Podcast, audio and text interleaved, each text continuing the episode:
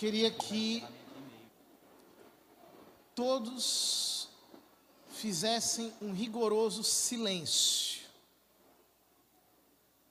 Silêncio. Isso, sentem-se. Eu vou começar a falar apenas quando todo mundo estiver sentadinho, quietinho. Vamos fazer todo mundo assim um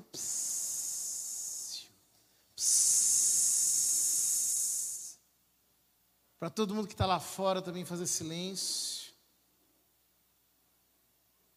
Por favor. Por quê? Né? É, eu ontem estava no Jung Free, que é um mega evento que tem lá no Mato Grosso. Frei Gilson, Frei Josué, Padre Roger, Irmã Zélia, etc. Só que assim, eu estou velho e caquético, né? Então essas viagens rápidas me deixam destruído. Então eu, estou aqui, mas, como diz o pessoal, tá só o refil. No sentido de que eu estou com o corpo todo dolorido e a voz também está fraca. Hoje, eu não, se eu gritar, eu vou ter que tomar antibiótico depois para me recuperar da, da inflamação. Eu não queria fazer isso. Então, eu vou falar um pouco mais baixo. Muito bem. O tema sobre o qual nós vamos falar hoje é sobre maturidade. E num contexto de um seminário sobre cura das emoções, falar sobre maturidade é algo que me parece muito, muito importante. Por quê? Nós corremos o risco, quando nós falamos em cura interior, de ficarmos permanentemente reavivando as nossas feridas. Eu percebo que isso acontece muito em ambiente de igreja. As pessoas querem falar de cura porque podem revisitar suas feridas e podem continuar, digamos assim, mantendo essas feridas abertas. E a primeira coisa que eu queria te dizer é aquilo que está escrito no capítulo 53 de Isaías, que para nós é absolutamente fundamental. O profeta diz: Em verdade, ele tomou sobre si nossas enfermidades e carregou os nossos sofrimentos. E nós o reputávamos como castigado, ferido por Deus e humilhado. Mas ele foi castigado por nossos crimes e esmagado por nossas iniquidades. O castigo que nos pesa, aliás, o castigo que nos salva, pesou sobre ele, e fomos curados graças às suas chagas. Diga isso, fomos curados. Fomos curados. Graças às suas chagas. Por que, que eu quero trazer esse versículo para o começo dessa pregação? Porque ele é uma ideia que me parece que precisa ser para nós uma premissa, uma, um pressuposto. Você já está sarado. Ele já sarou.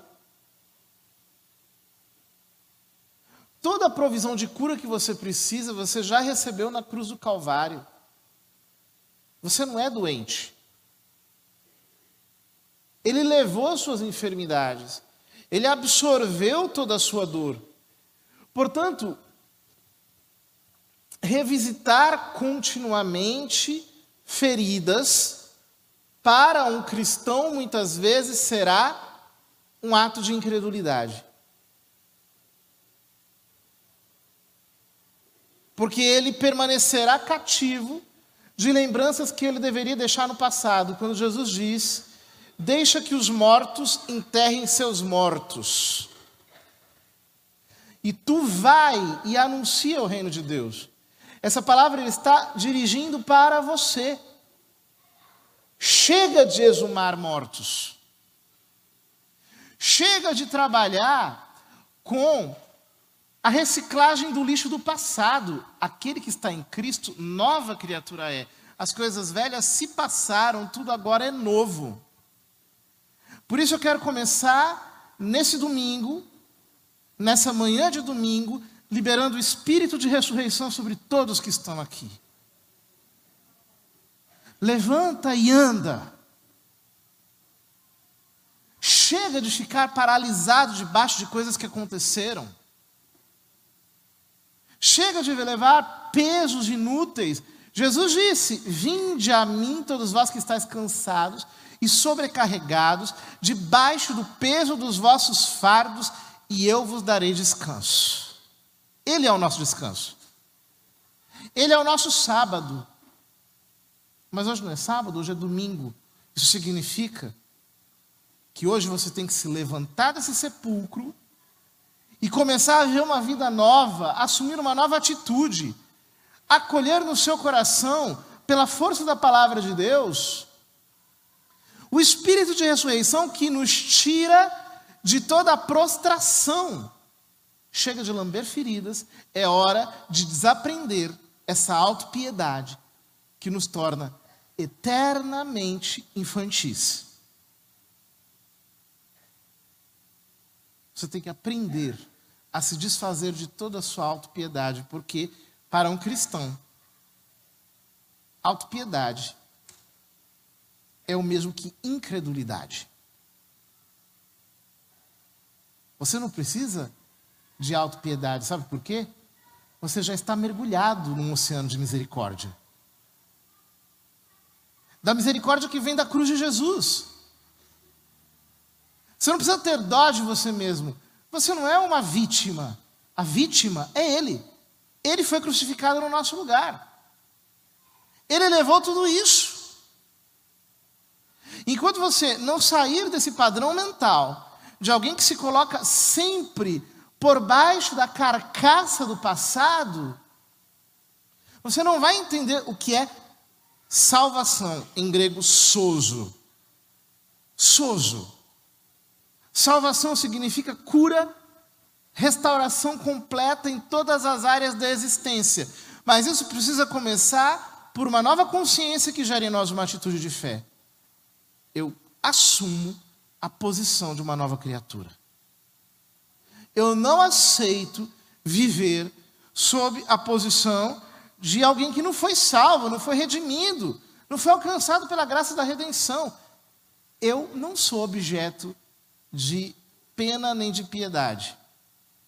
Eu sou objeto de salvação plena em Jesus Cristo.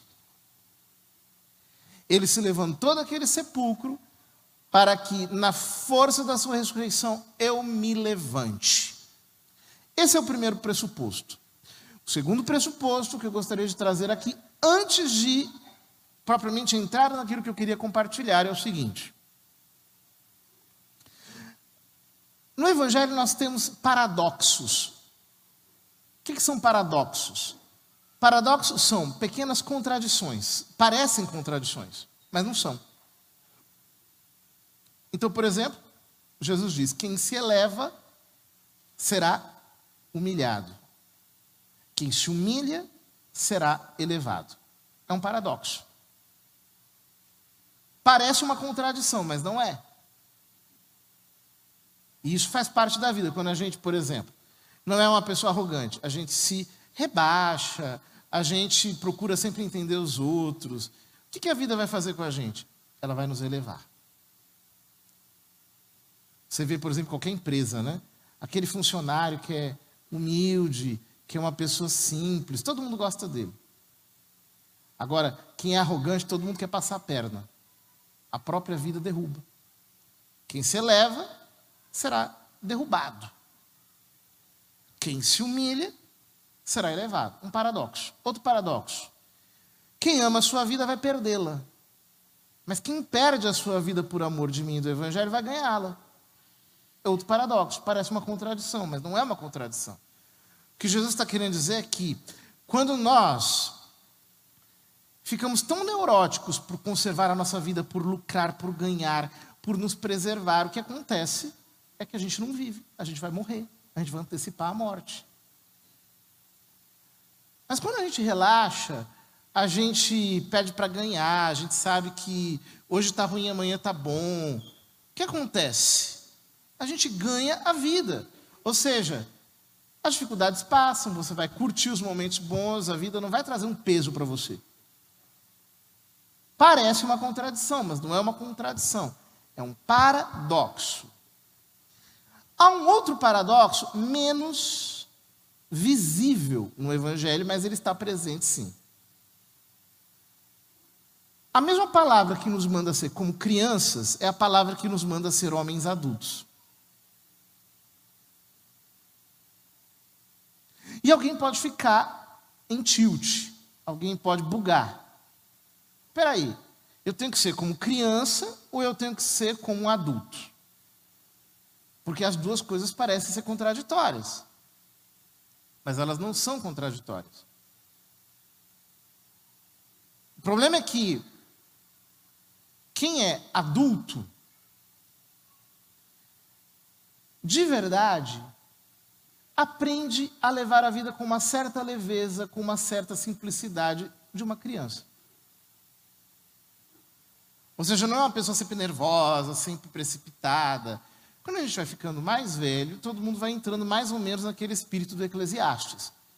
Ah, vaidade das vaidades, tudo é vaidade, eu já vi, já não tem mais novidade nenhuma, tudo vai dar nisso aí mesmo.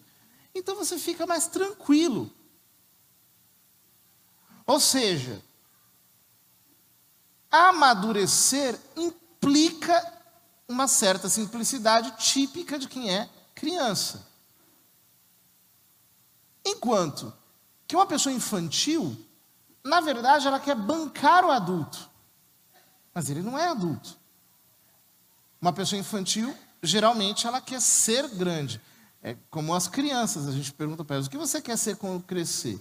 A criança diz: ah, eu quero ser médico, ah, eu quero ser um engenheiro, eu quero ser farmacêutico, sei lá. As crianças imitam os adultos. Pessoas infantis também imitam adultos, mas não são maduras. Elas têm apenas o estereótipo de maturidade, mas por dentro elas são extremamente infantis. Então as duas coisas não são contraditórias. Em 1 Coríntios capítulo 13, que é o texto que eu queria utilizar como base dessa pregação, São Paulo diz: ainda que eu falasse, é, bom, antes ele, ele, ele, depois de no capítulo 12 falar sobre os harismata, os dons espirituais, ele diz: aspirai aos dons superiores. E agora ainda vou indicar-vos o caminho mais excelente de todos. 13, 1. Ainda que eu falasse as línguas dos homens e dos anjos, se não tiver ágape, sou como o bronze que soa, ou como o símbolo que retine. Todo mundo sabe o que é ágape, né? Não? Ágape é amor, é caridade. Mas é caridade do Novo Testamento. Quer dizer, não é amorzinho que a gente tem com um pagão por outro pagão. Ágape é um amor divino, é um amor de Deus nos nossos corações, que a gente derrama para os outros. É uma coisa essencialmente espiritual, essencialmente sobrenatural. Não é um negócio meramente humano. Ainda que eu falasse as línguas dos homens e dos anjos, se não tiver ágape, se não tiver esse amor sobrenatural, divino, sou como o bronze que soa. Eu não faço barulho. Sou como o símbolo que retine é um sino surdo. Mesmo que eu tivesse o dom da profecia e conhecesse todos os mistérios e toda a ciência, mesmo que eu tivesse toda a fé a ponto de transportar montanhas, se não tiver ágape, não sou nada.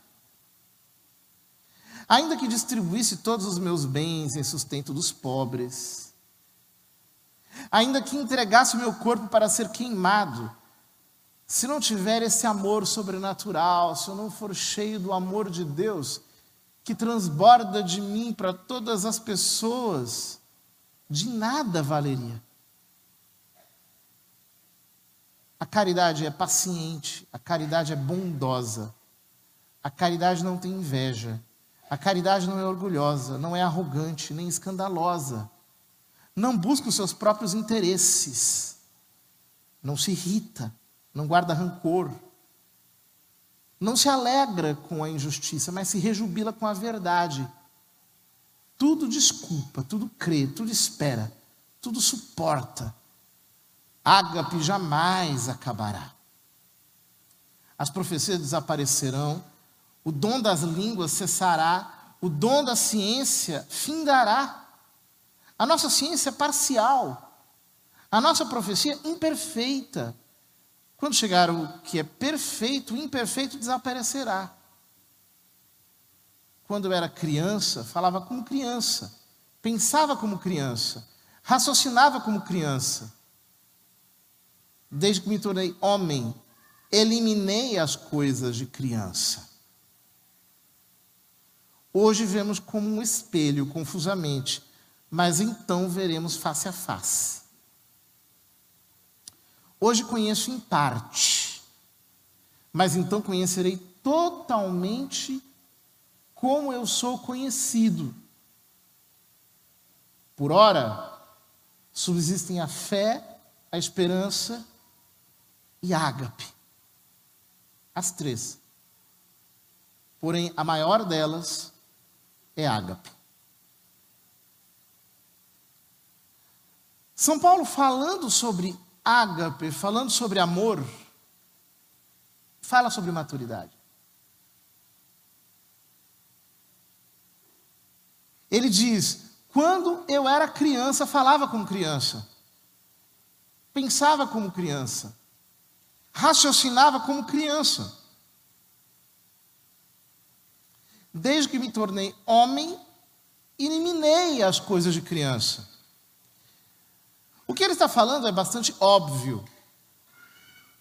Embora no mundo de hoje existam pessoas que querem até impor uma ideia de que se você quiser ser infantil para a vida toda, você pode ser, você pode ter a idade mental de 7 anos de idade, tendo 50, pode se vestir de menininha ir para a escola, é, usar lancheira e se comportar como uma pessoa daquela idade. Existem pessoas que sustentam isso, mas o normal, o que, que é? O normal é que um adulto seja adulto. O normal, o mais corriqueiro, o mais habitual, é que um adulto seja adulto. O problema qual que é? É que muitas pessoas não conseguem efetivamente ser adultos. Elas estacionam numa idade mental adolescencial e permanecem nessa adolescência estendida até muito longe na vida. Hoje em dia todo mundo quer parecer jovem. Então, por exemplo, as pessoas é, querem fazer tratamentos anti-age, contra a idade. Então elas fazem botox para matar o nervo, fazem todo tipo de tratamento estético para parecerem mais novos, que é uma grande inutilidade, porque o que, que adianta você ter uma fachada mais nova? Mas por dentro você está cheio de reumatismo, está cheio de bico de papagaio, está cheio de angústia, está cheio de um monte de coisas. Isso não serve para nada, é só bobagem isso daí. Depois dos 40, meu filho, você vai ter que tomar remédio todo dia. Vai, vai passar na farmácia obrigatoriamente uma vez por mês. Não tem jeito. É o caminho de todos nós. O que, que adianta você estar com aparência mais jovem, isso indica uma autoimagem extremamente deficitária. A pessoa precisa se apegar àqueles sonhos de juventude, aqueles modelos de juventude. Nós temos hoje em dia toda uma geração que ainda é saudosista dos chamados anos dourados.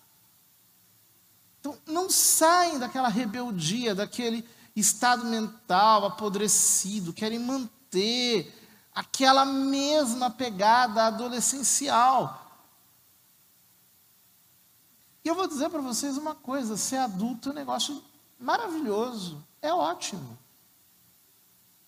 É ótimo você responder pelos seus atos, você ter independência, você aprender com seus erros, você é, ser responsável pelos outros e, e conseguir fazer isso com uma tranquilidade grande. Ser adulto é bom. Eu tinha um amigo que dizia que a juventude é uma doença curada pela velhice. Tem o seu lado de razão.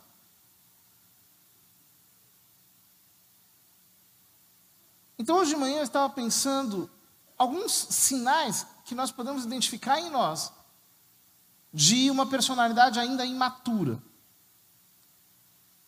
Devem existir muitos outros marcadores, mas eu queria enumerar alguns. Por exemplo,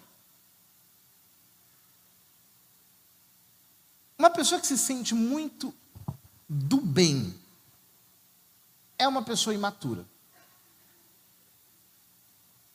O que, que eu quero dizer com isso? Quando você vai crescendo, você percebe que você não é tão bonzinho quanto você acha. Você percebe que você é bem ruinzinho, na verdade. Você percebe que você gosta de dar canelada nos outros, que uma pessoa pisou no teu calo, você tem vontade de matá-la. Você percebe que você fica extremamente vingativo quando os outros te provocam. Você já aprendeu a lidar com reações horrorosas que todos nós somos capazes de fazer. Quando você fica adulto,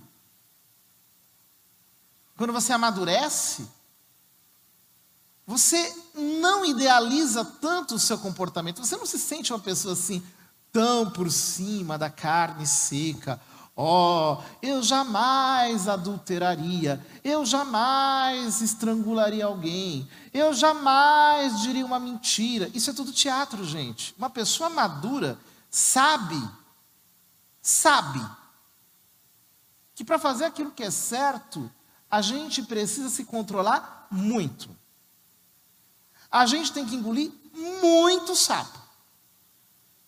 A gente tem que aguentar muita situação difícil. Toda pessoa que é um pouco mais madura sabe isso. Jovem não sabe. Todo adolescente é extremamente moralista, é extremamente fanático, é extremamente irritante, é extremamente é, puritano. Puritano. Então ele acha que o grupo de amigos deles são os Power Rangers. Que eles vão salvar o mundo, que eles são melhores do que todos, que eles é que vão trazer a moral para a face da terra. Que eles são bons, eles não se permitem errar, eles têm uma ética grupal importante para eles, então se sentem extremamente legitimados pelo grupo, pelos valores que eles têm. Isso aos poucos vai acabando, porque é, é com amor de adolescente, né? Te amarei para sempre. É, conheceu ontem. Oh, encontrei o amor da minha vida, vamos nos casar em Paris. Depois de seis meses, estão se odiando. Então ele aprende que esses sentimentos são enganosos. Como diz o profeta Jeremias, enganoso é o coração. Quando você fica mais maduro, você compreende mais os outros. Você se coloca no lugar do outro. Você pensa, olha, é o seguinte, eu não faço o mesmo que ele faz, mas naquelas circunstâncias talvez eu faria, se eu sentisse as mesmas pulsões que ele sente. Quando você fica mais maduro, você intervém menos nos processos. Você sabe, peraí, vamos, vamos, vamos ver onde isso vai dar. Isso aqui não vai muito longe. Porque você já viveu o suficiente para perceber que as coisas são assim. Quando você fica mais maduro, você para de ter essas fixações que um jovem, que um adolescente tem, de querer intervir, de querer fazer as coisas do modo dele. Você entende, ah, não, é o caminho dele, deixa, deixa ele, ele vai tomar ali na cabeça, daqui a pouco volta com o rabinho entre as pernas, vai dar tudo certo. E sempre acontece. E se não acontecer, pior para ele. Ora, o que, que deixa as pessoas muito inseguras? É justamente essa mentalidade totalitária, puritana, de quem acha que tem assim a chave da ciência na mão. Isso, muita gente de igreja tem isso. Muita gente de igreja. As pessoas, por exemplo, criam problemas dentro de casa terríveis porque querem impor uma moral obrigatória para todos. Calma, cada um tem o seu tempo. Você tem que, às vezes, pensar como um pagão para poder aproximá-lo de Deus. Em que sentido que eu quero dizer isso? Você tem que entender o lado dele. Eu me lembro que uma vez uma mulher me chamou em casa porque é, um, um marido estava com dificuldades e tudo mais, ela era de igreja, eu fui. Uh, e aí, o, o, o, tema da coisa, o marido não ia para a igreja porque o marido gostava de fumar. E a mulher era convertida recente, uma fanática antitabagista. Então, o, cigarro é a chupeta do inferno, é você está é, trazendo Beuzebu para dentro do nosso lar, essa fumaça está infestada de demônios. É, o marido ficou com raiva da igreja, ficou com ódio. Bom, eu cheguei em casa, eu não estava ciente do peso da situação. Porque assim, às vezes, às vezes, para não dizer sempre, as pessoas da igreja não contam para o padre aquilo que está acontecendo. Estou cansado de ter que administrar situações quando elas já são irreversíveis.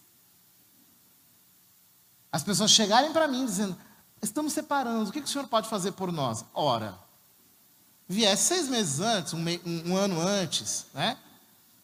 Aí acontece uma tragédia, eu vejo que Paroquianos se separaram, por exemplo. Pergunto, o que, que aconteceu? Ah, padre. É por que, que não me falaram isso antes? Ah, não sei. Não sei. Isso tem um nome. Hipocrisia. Você está querendo dar uma de santinho. Você é imaturo.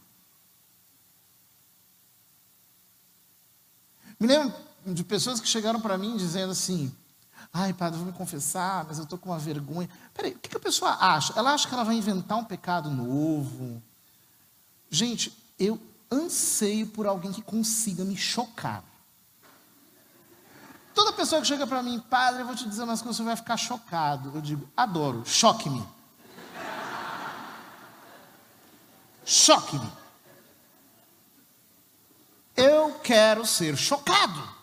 Me assuste, me, me deixe impactado. Eu quero ficar uma noite sem dormir, que você me contou uma novidade. Isso é imaturidade.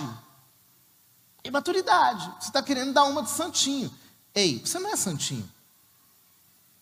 Você é um pecador que nem eu. Acontece que eu sou sacerdote. Cristo me deu um poder de perdoar os seus pecados, mas, tipo assim, super te entendo.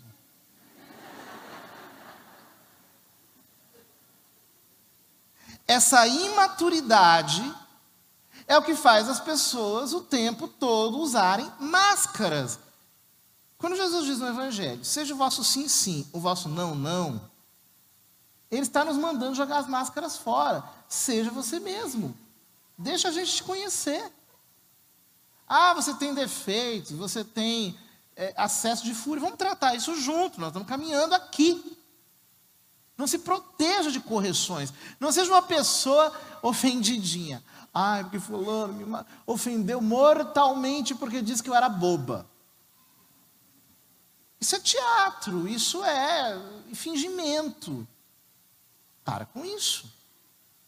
Essa hipersensibilidade é só uma criança escondida por trás de um biombo. Então, somente isso. Ora, cheguei na casa da mulher,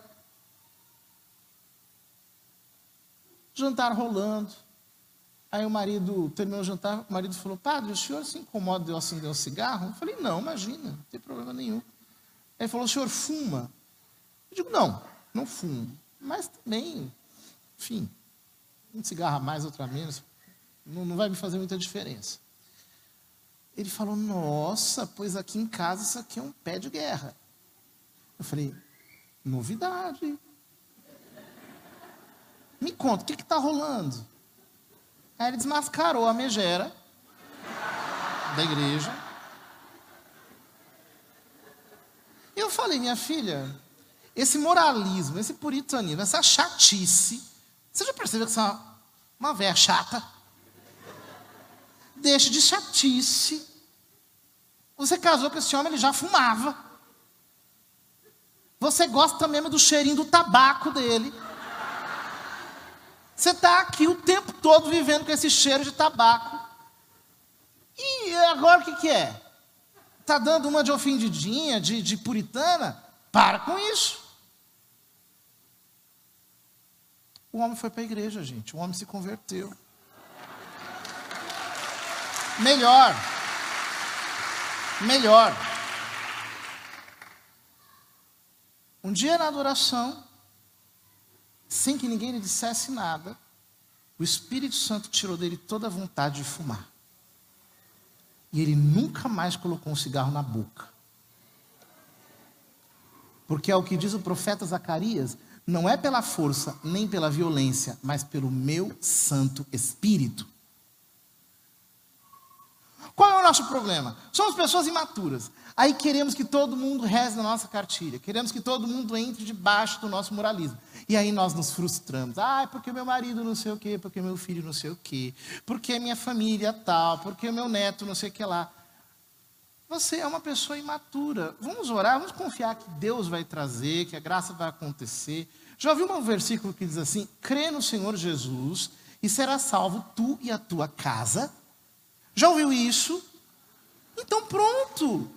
Deixe de ser um neurótico que se fixou num ponto e sempre olha para aquele ponto. Sempre volta para aquele ponto.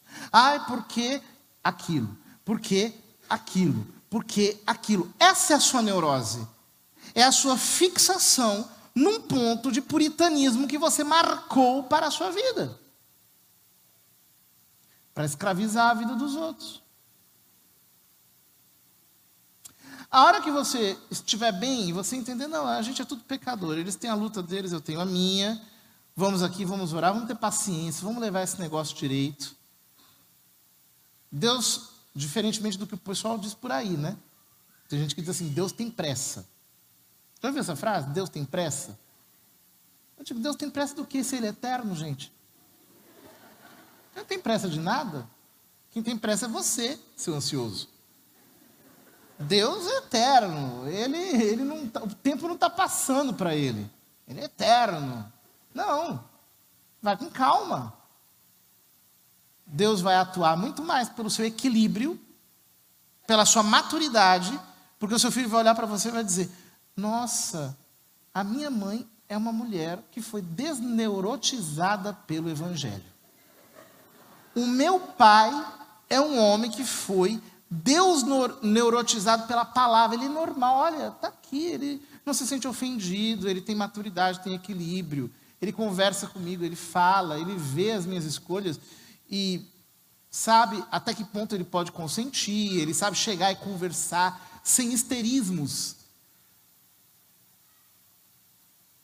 Que no fundo são teatro, né? Como você foi capaz de fazer uma coisa dessa? Como se ele também não fosse capaz de fazer pior do que aquilo.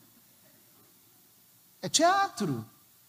Não, é normal, o ser humano pisa na bola, comete erros. Meu filho, você errou ou não. Eu, hum, isso não está dentro dos meus padrões, mas vamos lá, vamos administrar essa situação. Vamos caminhar juntos, com calma, sem demonizar aquilo que é tão somente humano. Que entra as pessoas que se impressionam com tudo, né? Aí joga o diabo no meio. Não, porque isso aqui é uma coisa do demônio.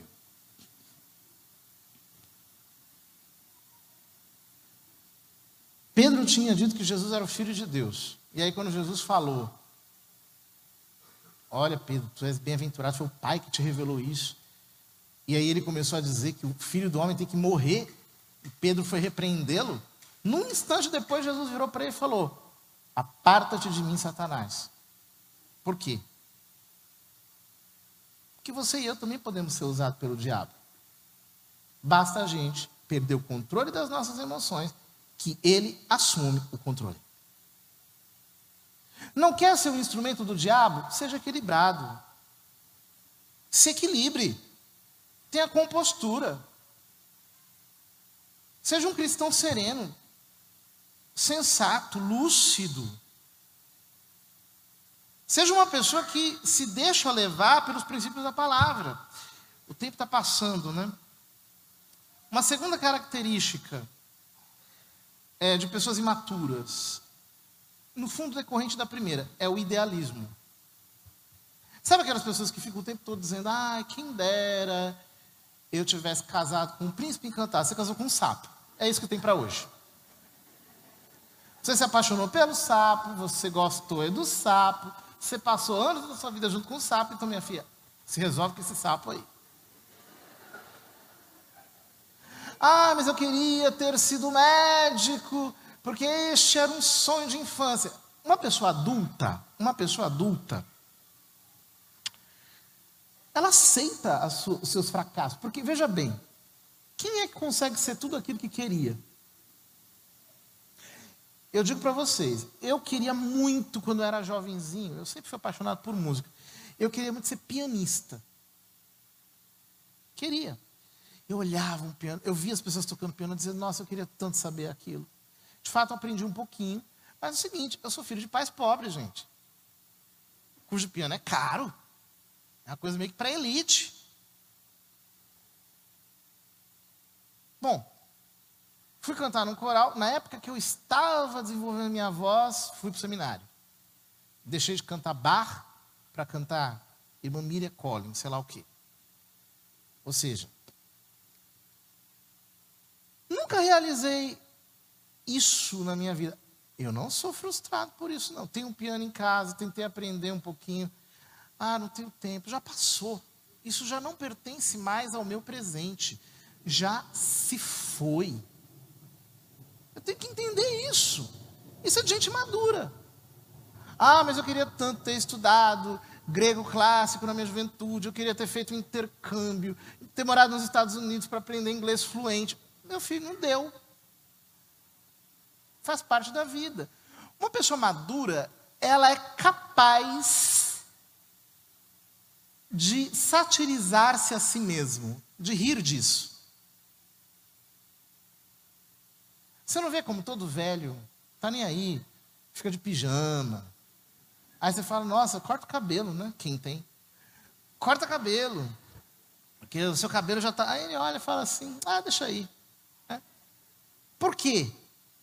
já não se leva tão a sério assim. Ele aprendeu a fazer paródias das suas versões idealistas. Ele aprendeu. E ele fala disso com muita tranquilidade, sem aquela carga dramática, sabe? Oh, que eu não consegui aprender a tocar piano. Ai, que meu casamento fracassou. O seu e de muita gente também, né? Hoje em dia. Né? E eu sou bastante expert nessas coisas. Chega uma pessoa dramatizando, né? Ai, porque o meu marido me adulterou, me botou chifre na minha cabeça. Nossa, você é a única do universo. Ele inventou o adultério, né? Ninguém neste mundo tem um chifrão. Ah, por favor, gente.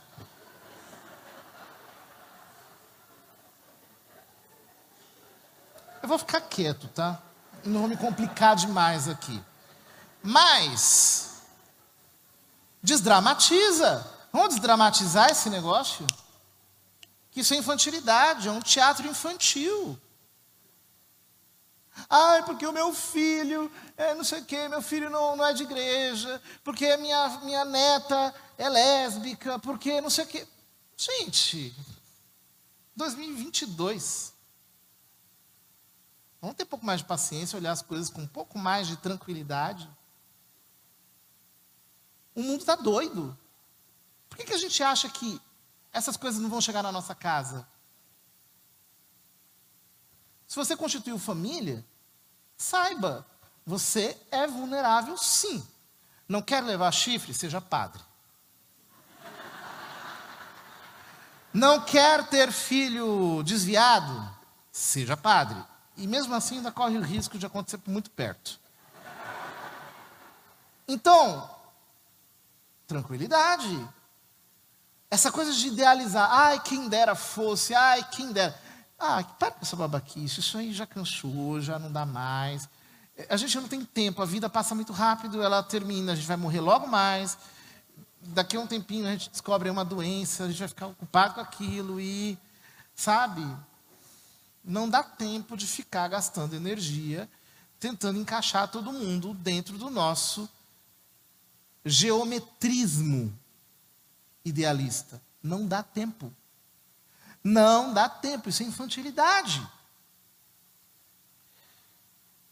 Outra característica de quem não é maduro, a dificuldade de assumir a própria idade. A pessoa que sempre quer parecer mais nova. Sempre quer se comportar como mais nova. Eu tenho horror disso, né? Assim, a vovó de mini saia, sabe, que chega lá, e aí, filhinha, vamos, vamos na balada, né? Ah, adorei a última música da Anitta. Ah, vai se danar, né? O que, que é isso? Vergonha alheia tem limite. Ah, não é que o senhor quer enquadrar os outros num padrão. Não, não, seja como você quiser, tá? Seja como você quiser. Se quiser ser exótico, seja. também tenho meus exotismos, todo mundo tem. Todo mundo é meio doido, a gente também, tá? Faz parte. Mas, o que eu estou querendo dizer é mais profundo que eu estou querendo dizer mais profundo. Você não precisa parecer aquilo que você não é. Você não precisa parecer aquilo que você não é. A gente tem que se pacificar com quem nós somos. Mas como é difícil isso? Todo mundo quer, assim, manter a síndrome de Peter Pan. Eternamente jovem. Não dá. É ilusão. Não funciona. Medo de assumir responsabilidades. É característico de uma pessoa imatura. Você quer ver, por exemplo, um homem casa. Mas ele quer viver vida de solteiro. Quer sair com os amigos, quer viajar com os amigos, quer jogar bola com os amigos três vezes na semana, quer não sei o quê, aí quer ter as amigas dele de trabalho, aí quer todo dia almoçar em restaurante, aí quer ter um carrão, mas não tem, coragem, não tem capacidade de pagar aquilo. A pessoa vai entrando cada vez mais num, numa uma espécie de psicose. Ela vai criando um mundo ideal. Imaturidade. Você não, você não tem, você não tem condições disso. Meu querido, é o seguinte: se você casou, assuma sua família. Se assuma como um homem casado, como uma mulher casada. Ah, mas eu tenho o direito de sair de casa a hora que eu quiser. Depende. Se você tiver três filhos lá chorando e uma mulher coitada, desfalecida, que precisa dar conta daquilo, você tem a obrigação de ficar em casa para ajudá-la sim. Vira homem. Você é mulher, mas quer ficar o tempo todo batendo perna, quer ficar o tempo todo dando uma de madame. Ah, porque eu queria ter uma, eu queria ter empregado, eu queria é, ir para o shopping, né? Bater perna no Iguatemi, ver vitrine. É... Ah, eu queria tanto viver. Ah, minha filha, você casou com um homem pobre, né? Aceita que dói menos. Assuma a sua responsabilidade. Ah, mas que eu queria ficar, não sei o quê, que eu queria fazer, não sei qual intervenção cirúrgica. Você tem filho para cuidar, você não, tem, você não pode se dar o luxo de ficar em cima de uma cama um mês vegetando, enquanto os seus filhos estão lá precisando de você. Não dá, querida, assume a sua responsabilidade. Você não é uma menininha. Mas tem gente que não cresce. É? Eu já vi, sabe o que acontecer? Por exemplo, já vi isso acontecer muitas vezes na vida com pessoas que vão subindo na carreira. Então você casou, você era um Zé Ninguém. Só que aí o seu marido, por exemplo, te deu a oportunidade de estudar, ou a sua mulher te deu a oportunidade de estudar. Aí você vai subindo na carreira, subindo na carreira, subindo na carreira. E aí você se sente um adolescente que está começando a vida.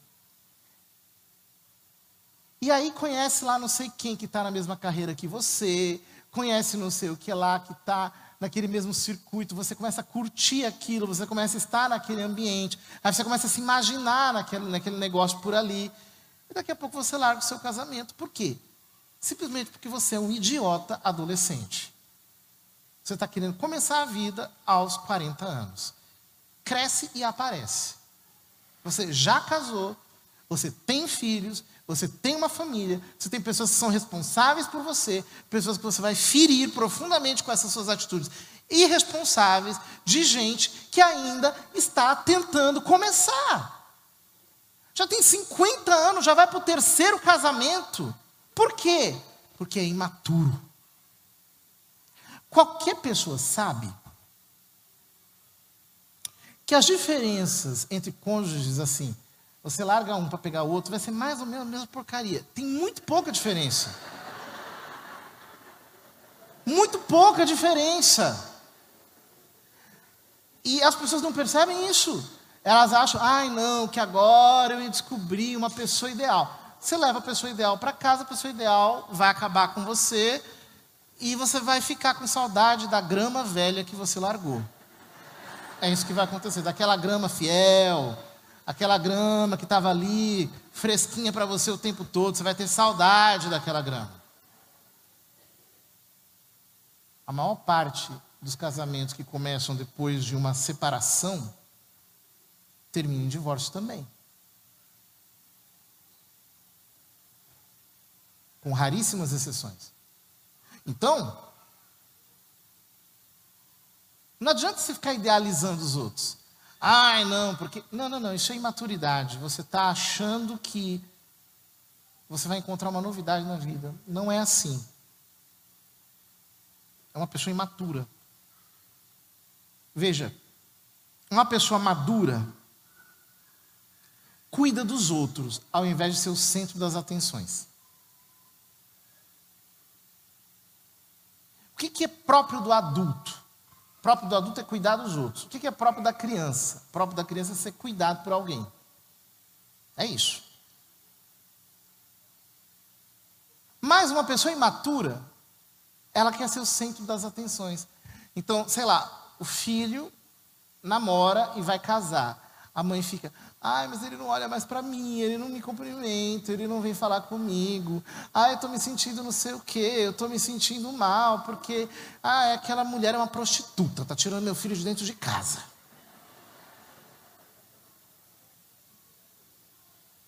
Sogra imatura.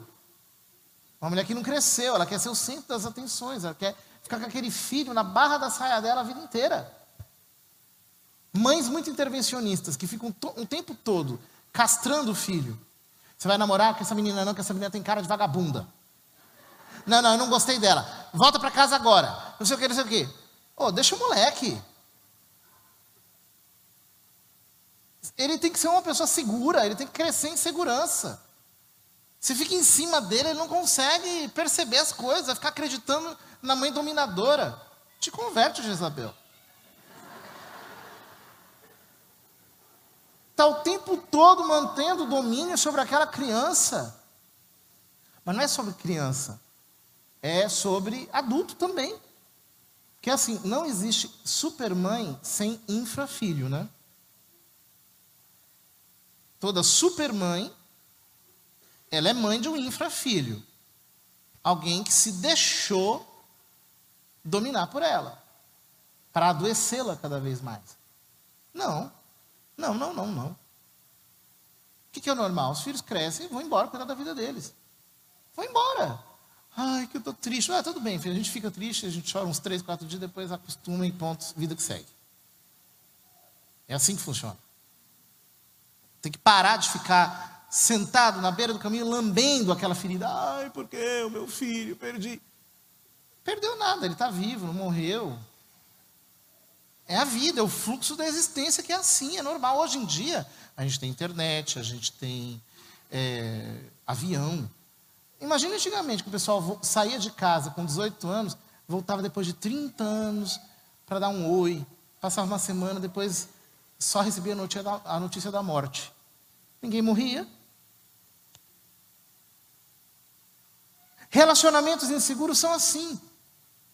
Você quer o tempo todo ser o centro das atenções. Ah, é porque você está olhando para outra. Ah, é porque você olha para outra. Por que, que você está olhando para ela? É porque eu tenho olho. Passou uma pessoa que do meu lado, estava quase tropeçando em mim, eu não vou olhar para ela? Ai, não, mas você tem que olhar para mim. Você tem que olhar para mim. Aí a pessoa fica lá, se submete a essa tortura de ficar o tempo todo olhando para outra, olhando para outra, olhando para outra, enlouquecendo aquela pessoa. Hoje nós vivemos num, num, tipo de relacionamento. Gente, graças a Deus pelo celibato. Aleluia. Porque eu não aguentaria essa hiperatividade afetiva. O tempo todo, já acorda de manhã, oi bem, dormiu bem, ai não sei o ai, ai demorou para responder, hein? Almoçou o quê? Ah, eu almocei isso. Ah, te amo, ai, não posso viver sem você. O dia inteiro. Ai, nossa, não vejo a hora de te ver. Saudades. Be...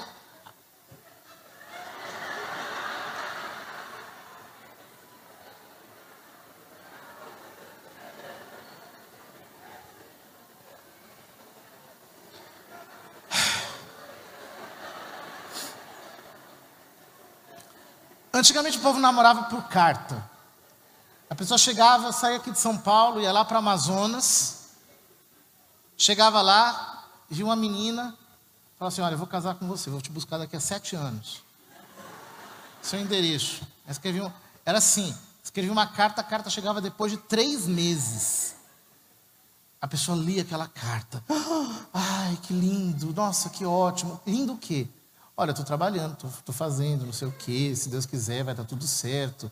Saudade, você está bem, te mando notícias, coisa objetiva, né? A pessoa lia aquilo como se tivesse chegado na hora. Depois, respondia, três meses para a carta chegar lá.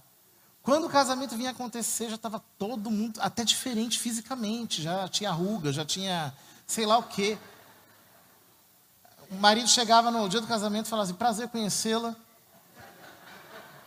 Você não é aquela que eu conheci lá, não. Casava e dava certo. Vivia a vida inteirinha. Hoje em dia é o povo inteirinho, com frescura o dia inteiro, se enlameando, se melando o tempo todo de doçuras, não fica casado três meses. Pior, que as pessoas dizem, não, não é que eu preciso conhecê-la, então já tem todas as intimidades do casamento antes, né? Que não é mais namorado, é namorido. E aí o que acontece? Não dá certo. Por quê? Porque criança não casa, gente. Casamento é coisa de adulto, tá? Casamento é coisa de adulto, não é coisa de criança. É coisa de gente adulta. Eu não quero ser cuidado pelos outros, eu quero cuidar. Então eu casei para quê? Para cuidar desse homem. A mulher casou para quê? Para cuidar desse marido. O marido casou para quê? Para cuidar dessa mulher. E vocês vão cuidar um do outro até que o primeiro morra. É isso. É isso que acontece. Agora, você casar para jogar a sua insegurança em cima de alguém, Diz assim: você é obrigado a me fazer feliz. Ah, vai crescer, vai. Ninguém tem esse poder na vida. Ninguém tem o poder de me fazer feliz. Ninguém. Ninguém. Se eu não for uma pessoa resolvida, ninguém vai me resolver. Eu sempre vou neurotizar os outros, vou transformar a vida do outro no inferno. Porque ser adulto é cuidar dos outros. É parar de ser o centro das atenções. É sair desse tipo de preocupação narcísica. O tempo todo concentrada sobre si mesmo. Já ultrapassei todo o meu tempo aqui.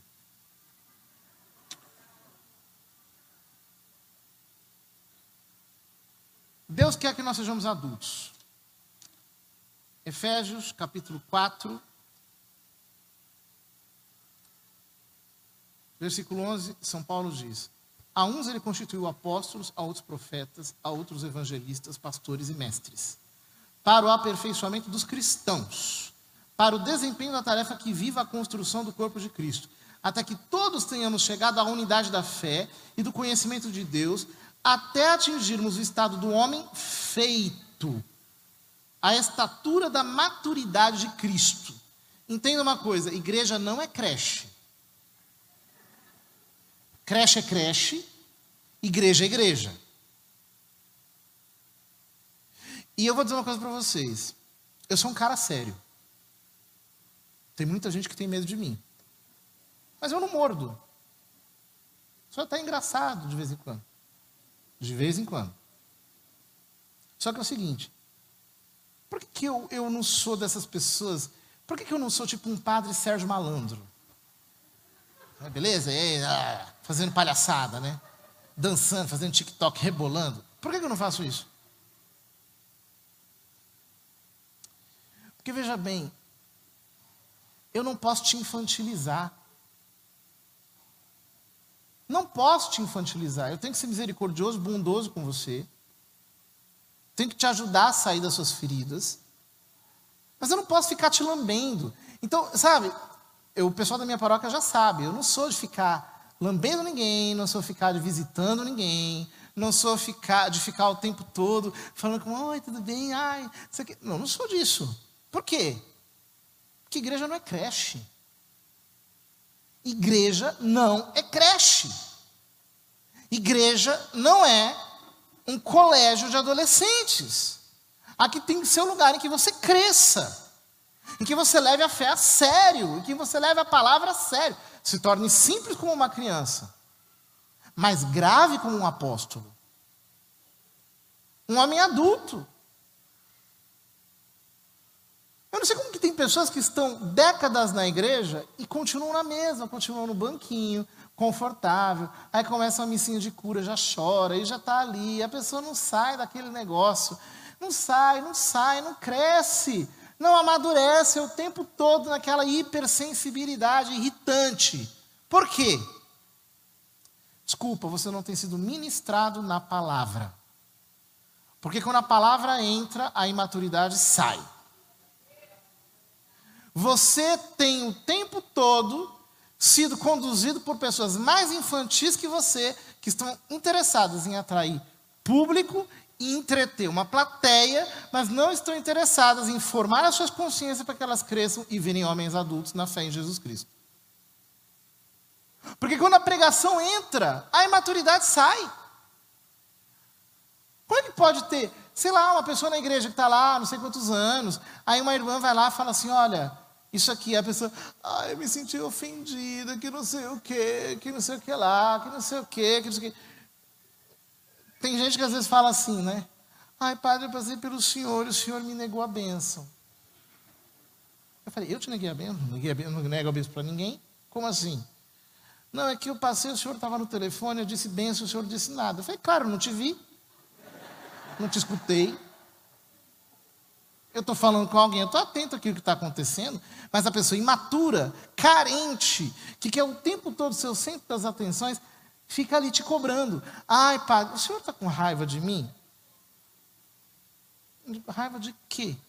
Se eu nem lembro que. Como assim? Ai, não, é que o senhor passou por mim, o senhor estava tão sério. Não, é que a minha cara é feia mesmo. De manhã, então, nem se fala. Que eu não vou ficar fazendo, sabe? ah, não, querido, eu não sou o Teletubby. Se você está querendo assistir Teletubby, liga na televisão, assiste Teletubby. Eu não sou um Teletubby. Não vou te infantilizar. E você não deve ser infantilizado. Você tem que se tornar um varão perfeito, um varão crescido, um varão maduro. E chegou a hora de a igreja parar de ser creche. Termino com o um trecho do profeta Isaías.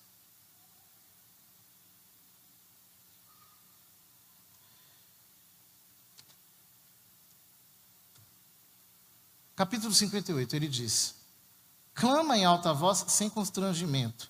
Faze soar a tua voz como uma corneta. Ele está falando para o profeta. Denuncia, meu povo, suas faltas e a casa de Jacó seus pecados. Sem dúvida, eles me procuram dia após dia. Desejo conhecer o comportamento que me agrada. Com uma nação que houvesse sempre praticado a justiça, sem abandonar a lei de seu Deus informam-se junto a mim sobre as exigências da justiça, desejam a presença de Deus, estão vindo em encontros, em retiros, em adorações, em momentos de cura, estão vindo, estão vindo, são de igreja, ele está dizendo isso, eles são, são o meu povo, eles querem oração, eles querem cantar, eles querem louvar, eles querem isso.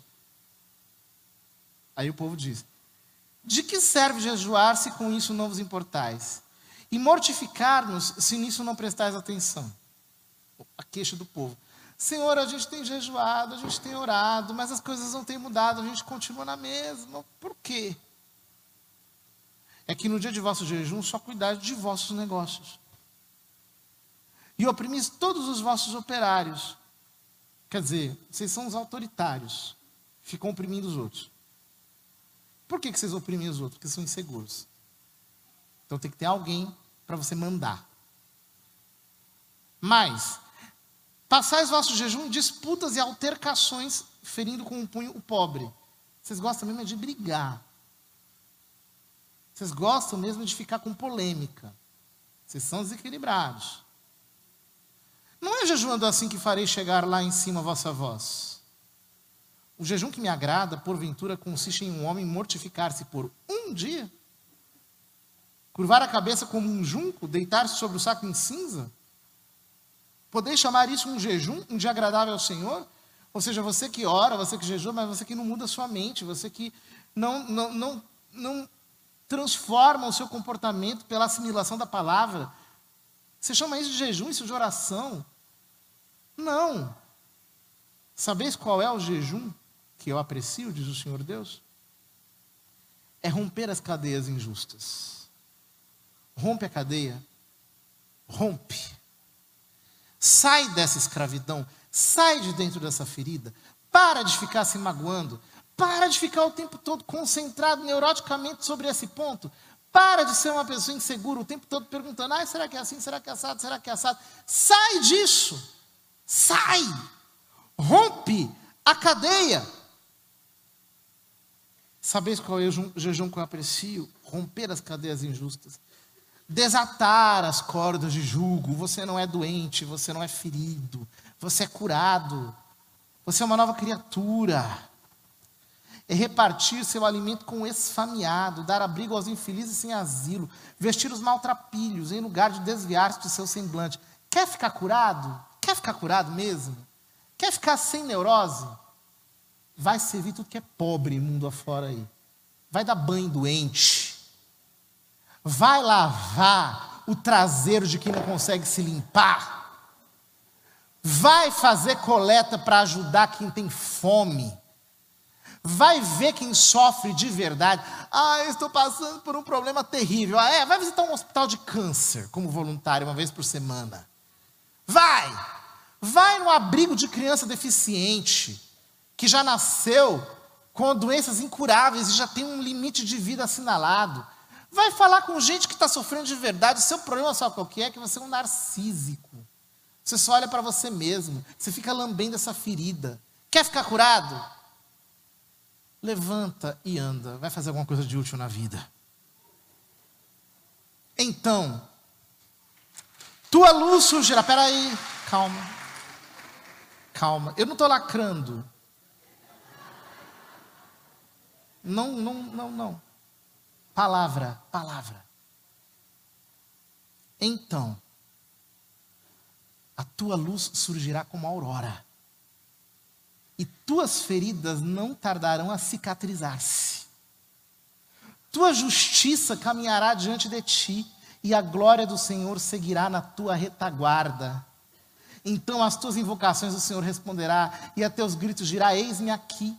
Veja, o dia que o teu filho, que o teu marido, que a pessoa da tua casa, olhar para você e falar assim: Olha, mamãe, o papai, Toda semana eles vão aos presídios visitar os encarcerados, levar a palavra de Deus para eles. Eles vão ajudar quem está precisando de verdade. Eles chegam aqui contentes.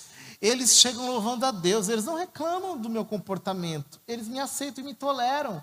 Eles me veem apenas como uma pessoa que está precisando de cuidado e misericórdia. Eles estão cada dia mais normais, cada dia mais maduros. E, na verdade, isso aqui só um pode fazer, só Deus pode fazer isso. Só Deus. Ele é a maior prova de que Deus existe. No dia que você for assim, você vai tocar o coração de toda a tua casa. Por quê? A cura para as tuas feridas está nas feridas de Jesus que você vê na carne do teu próximo. Assim como Jesus levou as nossas feridas no alto da cruz, quando você vai servir alguém, as feridas dele em Jesus absorvem as suas. E você olha e diz: Não, eu não sofri, eu sou, eu sou feliz, eu sou bem-aventurado, eu sou uma pessoa muito, muito, muito vencedora, eu estou maravilhosamente bem. Porque eu fui falar com essa pessoa aqui, estava de cama, e ela estava brincando, ela estava fazendo piada. Eu fui falar com essa outra, e ela disse: Não, padre, é assim mesmo. Chegou a minha hora. Termino contando uma história. Ano passado, eu fui fazer visita de Natal. Eu sempre no Natal faço visita para os meus doentes, em outras épocas do ano. Tinha uma senhora que ela tinha duas filhas deficientes, as quais já tinham mais de 40 anos. Deficientes de ficar na cama mesmo. Totalmente dependentes. Ela ficou viúva e dedicou a vida dela inteira a cuidar dessas filhas. Então eu ia para abençoar as filhas, ia para confessá-la, para dar a bênção para ela, para dar unção, etc. E tinham me falado, padre, ela tem. Ela tem um problema muito sério, porque ela está se recuperando de um AVC. Eu fui visitá-la, ela estava de cama, e com aqueles olhinhos brilhantes, ela me falou assim: Padre, esse AVC foi a maior graça que Deus me deu. Eu digo, por quê? Ela disse: porque eu passei a minha vida inteira me dedicando às minhas duas filhas. Mas agora, que eu tive AVC, precisei ficar internada no hospital, eu vi que se eu morrer, elas vão ficar bem, vão cuidar delas. Então eu disse para Deus, disse, Deus, estou pronta.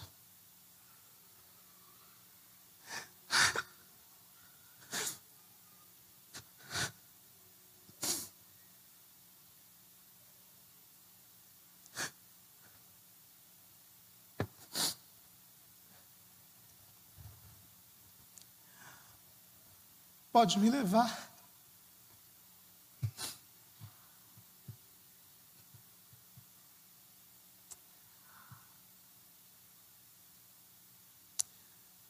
Dia 31 de dezembro, ela voou para o pai.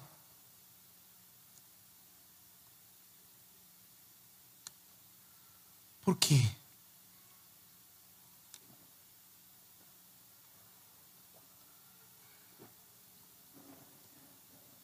Deus mostrou para ela que a cura da ferida dela esteve o tempo todo na doença daquelas duas filhas.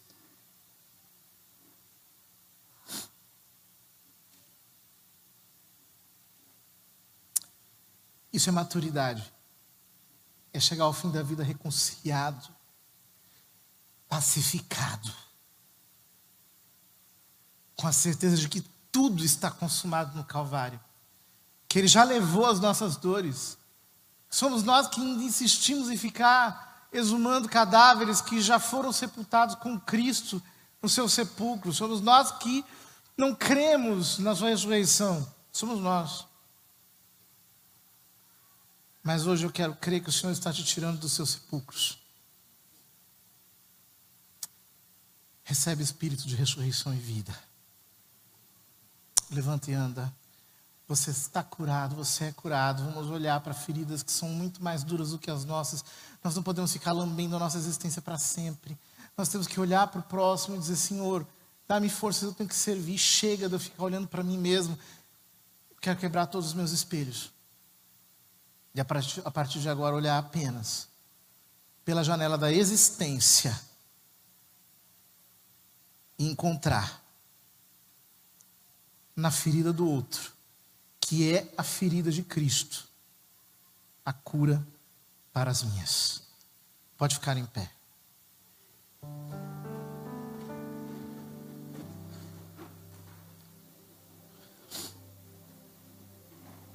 Está vendo como eu não sou tão durão assim?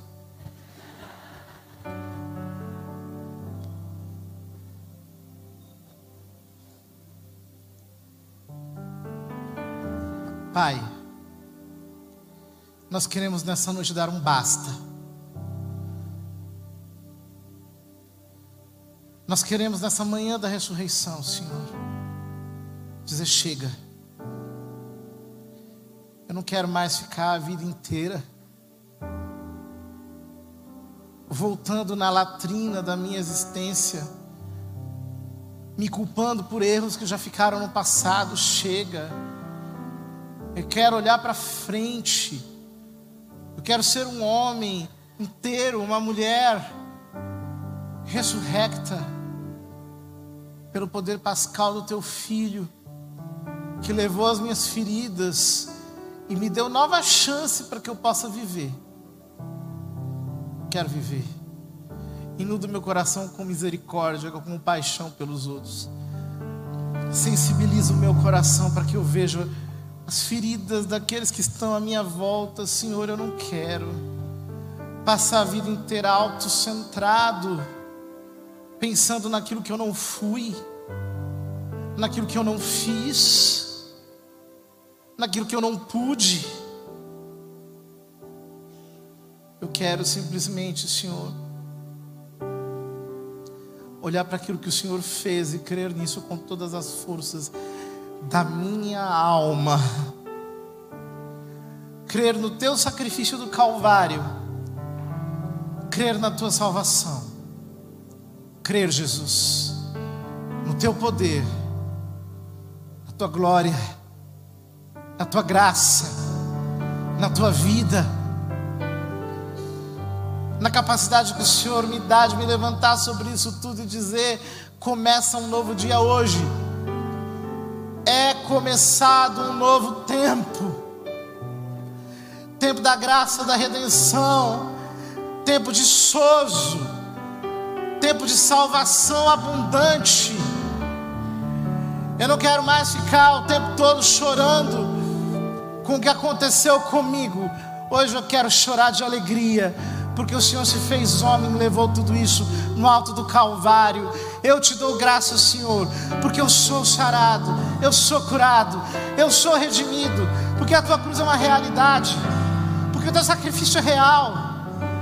Eu olho para esse altar e sei que a tua cruz está aqui, que tu estás aqui, e eu desisto de viver a minha vida como um doente,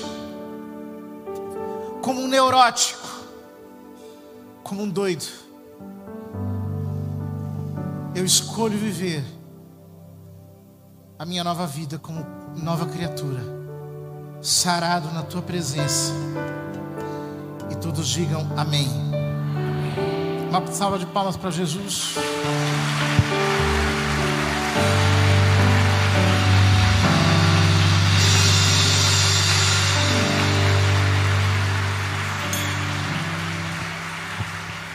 Eu vou pedir licença para vocês para fazer uma coisa.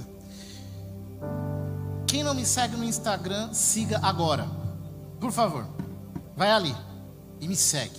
PE José Duardo. Eu estou chegando em 100 mil, mas eu só vou chegar lá com a ajuda de vocês. Ali vocês vão ter conteúdo que eu produzo praticamente todo dia. Tem homilia diária, tem pregação o tempo todo, tem alguma palavra para você. Segue indica para os outros, fala para as pessoas que te conhecem me seguirem também, para assim a gente expandir um pouquinho a minha rede social. PE José Duardo. PE José Duardo. Você vai ver um careca, mal encarado, não tenha dúvidas de que sou eu. Amém? Deus abençoe e até a próxima, se Deus quiser.